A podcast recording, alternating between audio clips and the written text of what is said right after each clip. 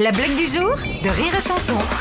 C'est dans une, mine, ils recrutent du personnel et tout. Les mecs, ils vont bosser. Évidemment, il n'y a, pas de boulot. Quoi. Ils arrivent et le premier, il va, il dit euh, vous, vous avez déjà travaillé dans une mine? Il dit bien sûr, ouais. Où ça?